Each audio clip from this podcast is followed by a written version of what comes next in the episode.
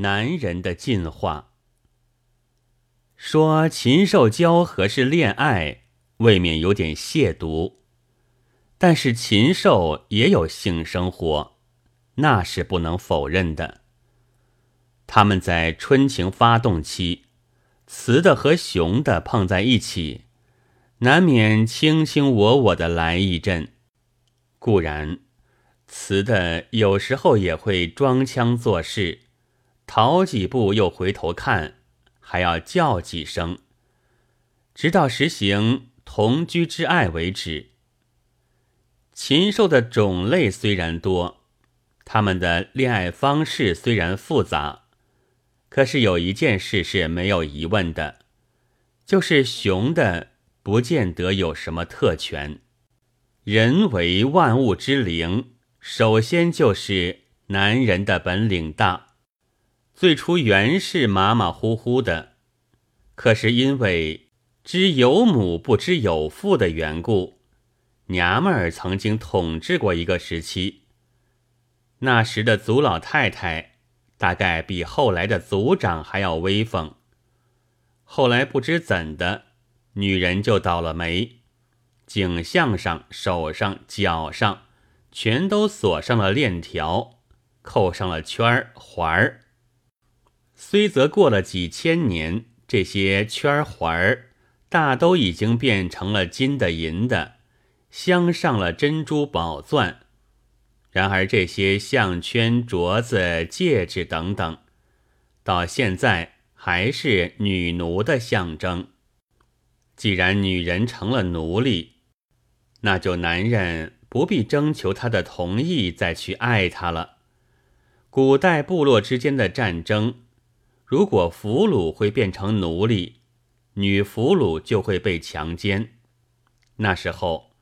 大概春情发动期早就取消了，随时随地，男主人都可以强奸女俘虏、女奴隶。现代强盗恶棍之流的，不把女人当人，其实是大有酋长式武士道的遗风的。但是强奸的本领。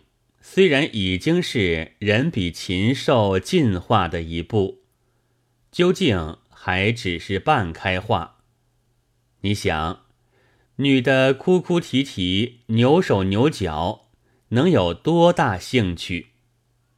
自从金钱这宝贝出现之后，男人的进化就真的了不得了。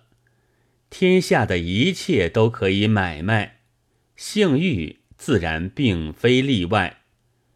男人花几个臭钱，就可以得到他在女人身上所要得到的东西，而且他可以给他说：“我并非强奸你，这是你自愿的。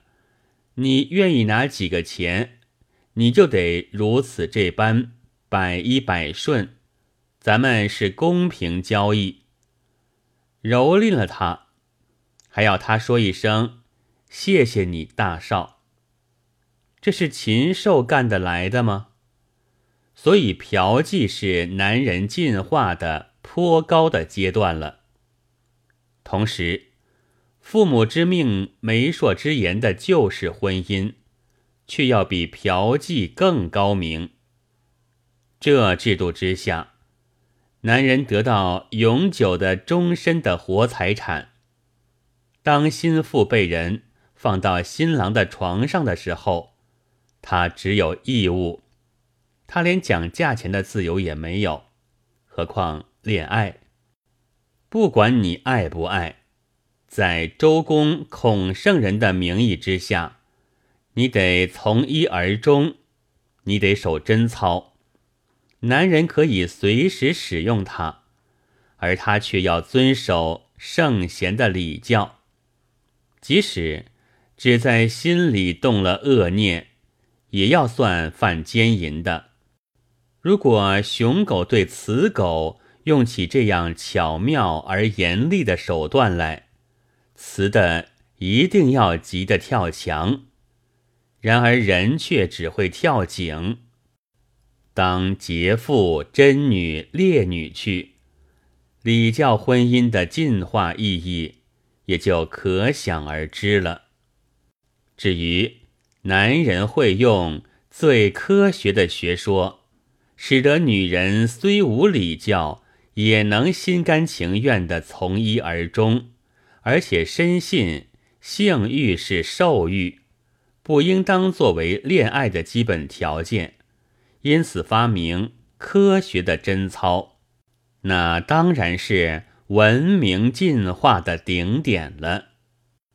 呜呼，人，男人之所以异于禽兽者。